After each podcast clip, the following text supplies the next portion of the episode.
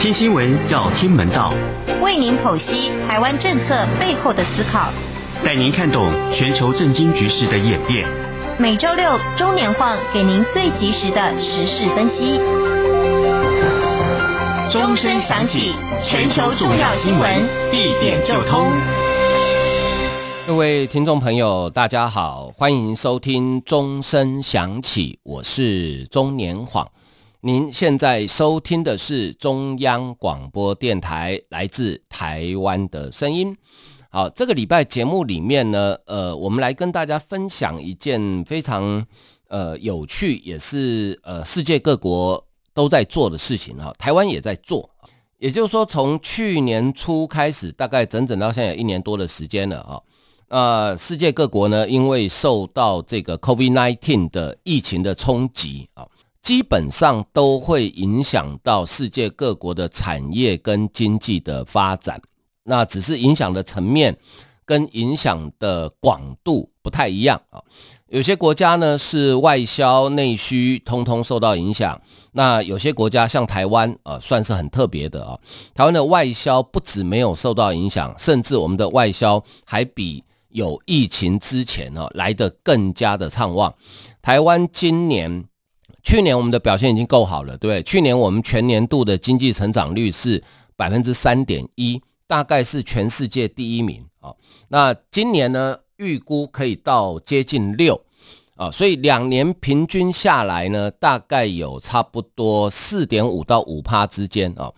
照这个台湾的兆丰银行的呃估计啊，台湾去年跟今年的经济成长率平均值在全世界里面。呃，还赢过两百多个国家啊，大概也是名列前茅。那台湾今年的外销比去年还猛啊！台湾今年的外销预估啊，到今年底啊，预估可以超过四千亿美元，这是历史新高啊，历史新高。呃，但是呢，内需产业有没有受到影响？有，比如说旅游、餐饮、百货啊，还有一些休闲娱乐产业。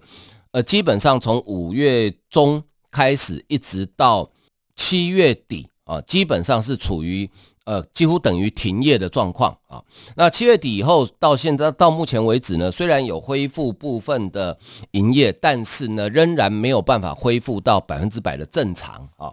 所以世界各国基本上大概都采取差不多的做法，就是在疫情冲击之初。很多受到影响的产业劳工，政府呢是直接发现金给你纾困啊，就是希望能够用这些钱呢帮忙你来度过这个难关。等到疫情逐渐控制之后呢，就要开始振兴啊，就是所谓的，或者是有人称它为叫扩大内需哈，开始呃内需产业要开始用这个。加强或是集中消费的方式，让这些受到冲击的那些产业呢，可以呃有一点收入啊。大致上，世界各国的做法都差不多啊，只是执行的方式有所不同啊。那台湾呢，就疫情的部分呢，呃，我们从五月中的时候，最高一天有七百多人确诊，一直到现在。呃，每天大概剩下个位数，偶尔会到十几个人。好，那如果用过去七天来看，呃，台湾统计到星期五为止啊，呃，过去七天我们的呃平均每天的新增确诊人数哈，过去七天大概只剩下差不多呃不到七个人，好，算是控制的相当不错。呃，所以呢，呃，行政院也在规划说，大概在十月初的时候。要准备做今年这一波的振兴，啊，十月初是预计的哈，因为这个当然还要整体看，呃，疫情的发展哈。如果说从现在开始一直到十月初，台湾的疫情仍然差跟现在差不多，甚至变得更好，那当然十月初就开始做振兴啊。那当然，如果不幸变得不好的话，那可这计划可能要往后延啊。那呃，去年台湾曾经做过发过三倍券啊，三倍券。呃，什么叫三倍券呢？就是每个人啊、除了呃弱势家庭啊、跟弱势的人以外啊、每个人拿一千块出来，这个是不排富也不分年龄啊、只要你在户口名簿里面有登记的名字，就算你是刚出生的婴儿都可以啊、拿一千块出来，然后政府呢给你三千块，呃，你可以领实体券啊，也可以呃用这个电子支付的方式哈，绑在数位的呃，不管是信用卡或是各种支付方式啊，都可以啊。那去年的效果还不错啊，去年政府的预算大概编了五百多亿啊，照。呃，这个台湾经济研究院跟中华经济研究院两个经济智库的研究啊，去年大概可以创造的我们的 GDP 呢，大概在零点五三左右啊，换算成金额约略在一千亿台币左右啊，等于是呃每政府每花一块钱换到民间的消费大概是一点九九元啊，所以大概约略两倍的效果啊，约略两倍的效果啊。那有了去年这个经验呢，今年因为疫情比去年更严重，所以呢，我们决定加码啊，今年是五倍券，就是一样，你拿一千块出来，政府发五千块给你，那当然政府的预算就要变多了，啊，这是必然的啊。那预估呢，这个今年可以创造多少消费呢？保守估计啊，最少也是大概差不多一千亿以上，好，一千亿以上。呃，因为政府等于是去年支出是呃这个我们收一千，然后呢政府补贴两千，总共给你三千，好，那今年的支出会是去年的两倍，所以今年的公务的预算支出大概也要超过一千亿，所以你如果要达到效果的话，一定要达到一千亿以上啊。其实相关的题目啊，去年都讨论过，比如说为什么不要直接发现金，为什么要人民从口袋里面掏一千块出来？哈，简单来说，第一个为什么不要直接发现金？哦，发现金多好啊，对不对？呃，这个世界上不是没有国家发现金，但是他们的经验都不太好。比如像美国，美国在去年每个人发了一千美元的现金，结果根据美国事后的调查呢，大概有把这一千块美金拿出来消费的人不到三分之一，好，其他三分之二呢，拿去还贷款、付罚款。啊，美国人比较不习惯存款了，所以存在银行里面的人比较少了，大概拿去还贷款比较多了，效果并不好。日本也有，日本去年四月的时候发了每个人发十万日币的现金啊，以去年台币对日币的币值的话，十万日币大概是差不多两万七千块台币左右，也是希望大家赶快哇出来消费，因为去年四月的时候其实日本的疫情呃不算严重啊，希望大家赶快出来消费，结果呢？呃，四月中发的结果，日本去年第二季啊，也就是四五六月，它的家庭存款比第一季整整多了三十兆日元。哎，日本人的存款的习惯哦，还没有台湾人高哦。好，就是说有存款的比例，日本日本算很高，但是比台湾稍微低一点点啊，都有三十兆日元存在银行里面，没有拿出来消费。好，所以发现金当然大家很高兴，可是。有没有达到扩大内需、振兴经济产业的目的？其实并没有。好，根据日本的统计，也是不到三成的人把这个钱拿出来花，其他都存起来了。所以第一个发现金不可行。所以后来你看，呃，包括新加坡、香港，哈，他们现在都不发现金。香港八月一号才开始做，一个人好像我没记错的话，大概是差不多呃一千块还两千块港币啊。香港不发现金，他直接因为香港的。呃，这个电子支付做的比较普及率比较高，所以他直接呢把这个钱加值在你的微信支付或是八达通啊，或者是香港有好几种支付哈，就直接加值进去。那你可以买东西，可以搭车，可以看电影，但是你就是不能存进银行，因为它不是现金哦，等同现金啦，应该这样讲。但是它跟现金最大的差别是你不能存进银行。所以台湾呢，因为我们去年就讨论过，发现金的效果其实并不好。因为台湾人比日本人更爱储蓄，那你可能会把钱存起来，而且发现金还有一个很不好的缺点，就是说，呃，它会有贫富之间的差距，就是说，呃，收入比较好一点的人，他受到疫情的冲击相对小，那这个现金对他来讲可有可无，他可能不会花。但是在这一个贫穷边缘的人，他因为受到疫情的冲击，原本每个月的收入可能刚好够用，可是因为受到疫情的冲击，他的钱变少了，那这个现金对他来讲，他就一定会拿去花掉，好，所以变成呢，贫者愈贫，富者愈富，好，它变成一个贫富之间的差距啊，那所以呢，不要发现金，我想这个大家应该清楚。第二个，为什么要我们自己拿一千块出来，政府直接给我们五千不就好了啊？这里面有一个非常有趣的、微妙的人类的消费的心理啊，也就是说，一个人哦很有趣，今天政府直接发五千块给你哦，因为你没有付出任何的代价嘛，所以你你觉得这个好像是有点像是凭凭空而来的哈，天上掉下来的礼物哈，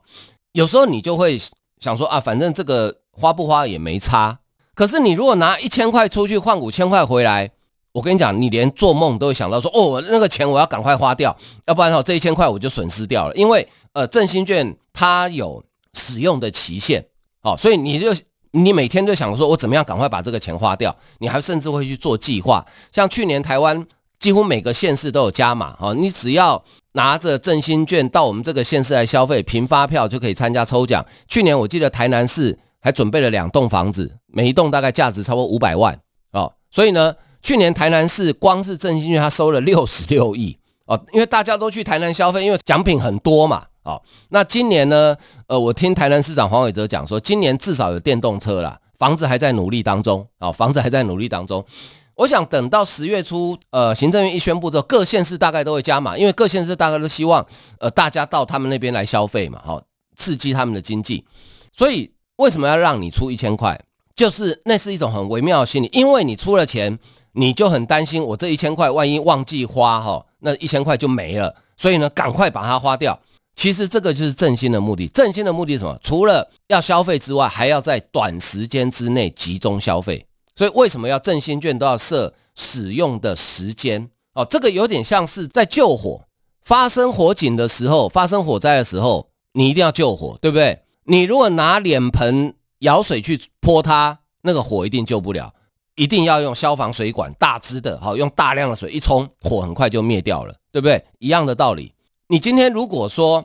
我用一年两年的时间，慢慢的、慢慢的去消费，帮不了忙。可是如果短时间，比如说三个月或半年之内，大量的金额，你看我们政府每个人发五千块，大概就要花掉差不多，扣掉你付的一千块啊。大概就要花差不多一千多亿的预算，也就是说，在三个月或是在半年之内，台湾的内需市场突然多了一千多亿的消费，而且一定会多，不会变少啊！照去年的经验，发给你三千，绝大多数的人都花超过三千，因为不能找零嘛，你怕吃亏。我花两千九，那一百块不就浪费掉了？好吧，我就再贴一点，花个，就算你花个三千零五十块，你也多花五十块。所以几乎每个人都会花超过，所以在短时间之内有一千多亿的钱哦，突然进到市场里面，那个对于扩大内需的产业啊，当然会有帮助啊。这个就是振兴的目的。那今年的做法又比较不一样。我刚刚讲过，呃，有一些特别弱势的家庭或是个人哈，你就不用拿一千块出来。我们直接政府汇一千块到你的账户里面，然后你再把这一千块拿去买券啊。那为什么这么麻烦？就直接发给他们就好了嘛。哈，这个其实是政府这个政策比较温暖的地方，就是他怕直接发给你哈，你会被人家认出来说，哎呦，你是呃这个比较弱势的家庭，很多人会觉得说伤到我的自尊。好，所以呢，一样，我发一千块给你，然后你自自己拿去买，你跟其他人都一样。那今年呢，原本估算出来有一百零九万人大概符合这个资格，但是因为今年疫情特别严重，所以有可能哈，曾经申请过纾困四点零版的九百零六万人都不用拿一千块出来，那等于是政府要多花差不多八十亿到九十亿的预算啊，因为每个人要补贴一千块嘛，哈，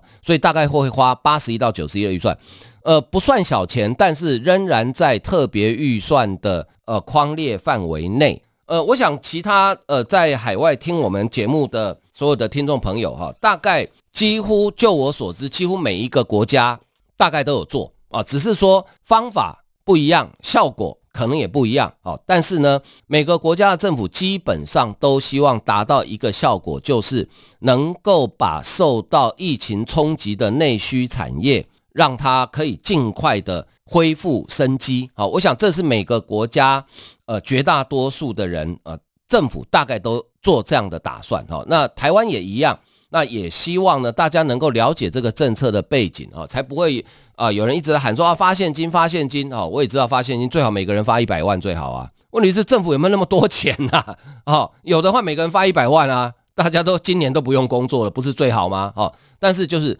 政府预算有限，所以钱一定是花在设定的政策目标，希望能够达到这个政策目标的最大的功效啊，大概就是这个概念了。哈，好，我们先休息一下，欣赏一首音乐。大家好，我是中华民国侨务委员会委员长童振源。二零二一年海外华文媒体报道大奖开始征件了，在聚焦台湾、报道台湾的核心概念下，本届以看见疫情下的华媒影响力为主题，鼓励在疫情艰难时刻仍持续制作相关报道的海外华文媒体。除了原有的平面、网络报道类及广播报道类。今年增设了电视、影音报道类，以及特别为侨委会全球新闻志工设置的侨务电子报新闻报道特别奖。二零二一年海外华文媒体报道大奖，报名自即日起至八月十五日止，欢迎大家踊跃参加，让世界看到海外侨胞的良善力量。更多资讯请上二零二一海外华文媒体报道大奖官网查询。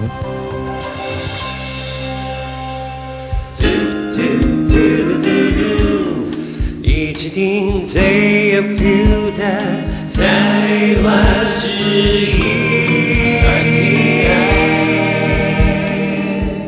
欢迎继续收听钟声响起，我是钟年晃。您现在收听的是中央广播电台来自台湾的声音。好，呃，这一段呢，跟大家分享的是这个立陶宛这个国家，哈。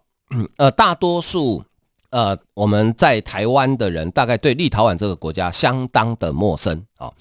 呃，我也是呢，呃，听过，当然知道听过，因为他们在一九八九年哈，呃，波罗的海三国立陶宛、爱沙尼亚跟拉脱维亚，他们的这个所谓的百万人的手牵手哈，阻挡苏联的军队入侵，最后。震撼了全世界。最后，这三个国家呢，变成独立的国家。原本在前苏联时期，就在苏联瓦解之前，这三个国家都是被等于算是苏联的殖民地了。我这样讲好了，哈，大家就比较容易懂了。名义上是苏联的一部分，但事实上是被苏联强占的殖民地了。好，这个大概大家都听过这个事情。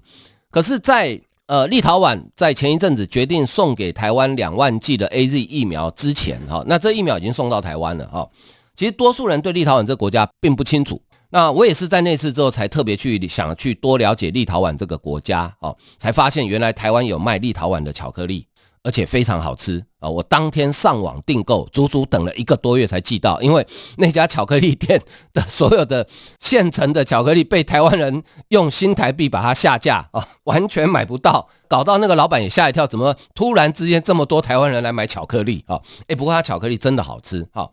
那最近立陶宛呢，又在台湾也引起了很多的讨论。就是呢，台湾在我们在七月二十号左右，由我们的外交部长吴钊燮啊宣布，在立陶宛的首都啊成立台湾代表处。然后呢，呃，立陶宛也即将在今年的秋天啊，可能就是九月、十月的时候，也要到台湾来设立陶宛的代表处。那我们跟立陶宛当然没有正式的邦交，那立陶宛也是中国的邦交国啊，这个没有问题。而且立陶宛原本有加入中国的，针对中欧还有东欧国家推出来一个类似“一带一路”的，叫做“十七加一”，但是立陶宛退出了，因为他觉得，呃，这里面有很大的债务陷阱啊，就跟很多参加中国“一带一路”的国家现在开始在后悔一样，背负了庞大的债务哈，没有拿到好处先负债，要不然就是要牺牲一部分可能隐藏式的国家的安全啊，所以立陶宛，而且在去年国会改选之后呢，政党轮替啊。那新的这个政党呢，对于中国的态度跟之前的这个政府不太一样。立陶宛其实在独立之后，一九九零年独立之后啊，应该算是他第三度建国了哈。为什么叫第三度呢？它的历史其实可歌可泣啊。等一下跟大家说，他在一九九零年独立建国之后，其实就有加入北约啊，也有加入欧盟，所以基本上立陶宛是站在西方民主同盟这一边的。好，但是呢，呃，他也会跟中国发展。经济关系也有建立外交关系，哦，这个是每一个国家考虑不一样。就是因为这个事情呢，结果中国在八月十号，隔了差不多二三十天之后，突然宣布召回中国驻立陶宛的大使，也要求立陶宛召回他驻中国的大使。那立陶宛驻中国的大使呢？这个真的是有够冤枉哈！他才刚到北京，准备要隔离二十一天，结果在隔离期间竟然接到通知说，你隔离完马上回国哈！他真的是真的还蛮衰的哦，干脆就不要去就好了嘛哈。然后这个动作因为很大，因为我们知道哈，在外交上，呃，召回大使是表达非常严重的抗议，呃，几乎已经是仅次于断交的强烈的抗议哈。甚至中国有学者，还有包含像这个《环球时报》的总编辑胡锡进等人哈，这个老粉红哈，他们说不排除跟立陶宛断交哈。那其实我个人是还蛮希望中国赶快跟立陶宛断交的啊，因为你断交之后，我们马上就跟他建交嘛，对不对？好，那因为这件事情呢，所以引起国际间很多的讨论，包括欧盟、包括美国啊，都出来声援立陶宛，认为中国你这样做太过分了啊！立陶宛身为一个主权独立的国家，有权利决定跟谁交往，而且立陶宛并没有说他要跟台湾建立正式外交关系哦，他只是说。我们设代表处在经济文化上跟台湾多交流。呃，其实欧盟很多国家，包括德国、荷兰、法国、英国，在台湾都有代表处啊。我们台湾在这些国家也都有代表处啊。连欧盟自己都有一个代表处在台湾，但是中国当时的反应都没有这么强烈。那为什么对立陶宛这个反应特别强烈啊？大概几个原因啦。第一个，因为立陶宛国家比较小。立陶宛的人口只有大概三百万左右，而且女性多于男性，远多于男性。为什么呢？因为立陶宛最近这一百年来不断的战争，所以大多数的男性几乎都战死在沙场。所以立陶宛的女性虽然呃这个名列全世界美女最多的前几个国家，但是单身的非常多啊。所以你如果单身想娶另外一半的话，立陶宛是一个还不错的选择啊。呃，另外一个原因呢，就是。立陶宛大概呃三百万人口不到，然后它的土地面积大概六万平方公里啊，约略台湾的不到两倍大。但是以中国的标准来讲，这是个小国，所以呢，这个柿子挑软的吃嘛。中国不敢对法国、对德国、对英国做这种事嘛。好，第一个，第二个原因呢，是因为从捷克的参议院议长韦德奇到台湾来访问之后呢，台湾在这个中欧啊，甚至呃东欧国家。好像有了一个窗口，哦，那立陶宛地理位置呢？它其实算中东欧，因为它就在波罗的海的西南边，它比捷克更偏北一点点，它的南边就是波兰哈。那我们知道波兰其实就在德国旁边，哦，所以它是呃算是中欧，它算是中欧，但是中欧稍微偏北一点点，在波罗的海哦。所以呢，如果捷克再加上立陶宛、台湾都设了代表处，捷克我们是本来就有代表处了，只是现在关系比以前好。那如果立陶宛又成立一个代表处，对中国来讲，他很担心台湾就此就进入中欧，呃，而且呢，立陶宛这个台湾代表处呢，有两个政治上的意义。第一个，它是台湾在欧洲国家里面第一个以台湾为名义成立的代表处，其他代表处都叫什么？呃，台北经济文化办事处或一些奇奇奇奇怪怪的名字啦。哈。那立陶宛是在欧我们在欧洲国家里面第一个。用台湾名义啊，上一个是索马利兰在东非，但是因为索马利兰跟中国没有邦交，好，那第二个意义就是，这是台湾第一个在中国的邦交国里面用台湾的名义设立代表处，其他我们在跟中国有邦交的国家里面呢，我们都叫台北经济文化办事处，但是呢，呃，在立陶宛我们叫台湾代表处，所以中国大概是可忍孰不可忍啊，那他为什么？隔了这么久才有反应哦，因为你要知道，七月二十号我们的外交部长吴钊燮宣布的时候呢，当时美国总统拜登正好在欧洲访问，他跟欧盟、跟北约都有举办这个高峰会，还有呃七大工业国 G7 啊都举办高峰会，都在欧洲。如果那个时候中国发作，等于是做球给拜登、美国跟欧洲国家杀啊，因为。别忘了，立陶宛是北约的一员，也是欧盟的一员。哦，站在北约跟欧盟的立场，如果你那个时候我正在开领袖高峰会，你中国召回驻立陶宛大使，你不是正好做球给我杀吗？我不杀都对不起自己。好，所以他故意拖，好，往后拖一段时间。但是呢，没想到拖了这段时间之后呢，呃，这个欧盟跟美国仍然无法接受哦。欧盟的呃这个主管外交的就说这个事情我们没办法接受哈，甚至有欧盟的呃欧洲的学者说这个恐怕哈呃这个欧洲贸易协议现在已经被欧洲议会冻结，本来解冻就可能遥遥无期，但是加上这件事之后呢，恐怕欧洲贸易协议要批准恐怕更难。那美国国务院发言人 Price 啊直接就出来讲说，任何一个民主国家当然有权利可以决定啊，哦而且呢美国支持立陶宛啊讲得很白。呃，所以这个是接下来的发展值得关切。那立陶宛的总统呢？呃，前两天有接受这个波罗的海时报的报道，哈，这个总统叫做瑙塞马。那他讲哈，他说立陶宛身为一个主权独立的国家，我们当然有权利跟谁交往，包含立陶宛的呃国会议员啊、等等，大概基本上都没有办法接受中国这样的行为啊。那大家可能觉得很好奇，以立陶宛这样一个小国，三百万人口，六万平方公里，旁边就是超级大国俄罗斯，然后呢，竟然敢对中国如此的强硬，哦，这个国家难道吃了雄心豹子胆了吗？哦，其实你要了解立陶宛这个国家的历史，你就对他们这样的做法一点都不意外。立陶宛历史其实很久哈，因为在波罗的海周边，原本从这个公元前就有人在住啊，那个。呃，在历史上称为这个立陶宛的前历史啊，那时候还没有所谓的现代国家的形式，就是呃部落啦，哈等等。立陶宛真正开始建立所谓的比较像现代国家的形式呢，是在呃明道斯公爵的任内。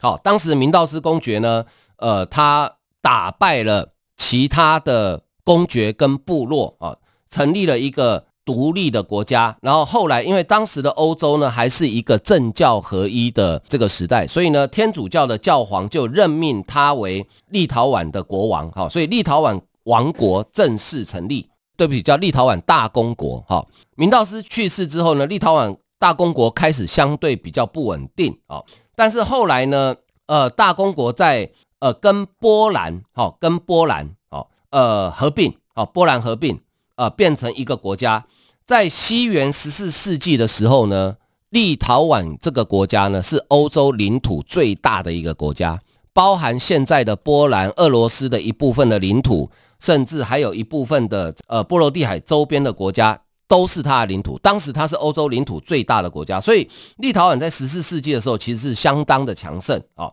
那后来呢，随着时代的发展啊，当然就呃起起落落，而且呢。立陶宛这个国家在欧洲历史上有一个很重要贡献，它是最早在欧洲国家里面最早有成文宪法的呃国家，哦，这个非常不简单哈。那随着时代的发展呢，开始立陶宛的悲情就开始了哈。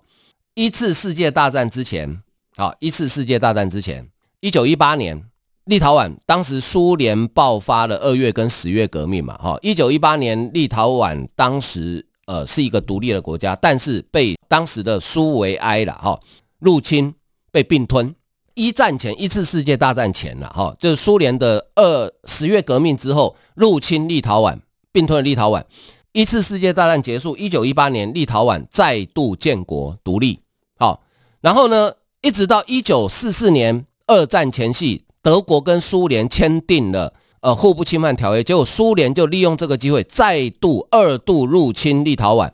立陶宛人并没有马上投降哦，组成你看这么少的人口，组成游击队跟苏联对抗，一直打到一九五零年，真的没办法了，整个被苏联并吞。好，从此之后呢，它就变成苏联的殖民地，然后一直到一九八九年，立陶宛跟爱沙尼亚、拉脱维亚，哦，百万人的手牵手。最后，一九九零年再度独立，所以你看，从公元十三世纪一直到现在二十一世纪，将近八百年的时间，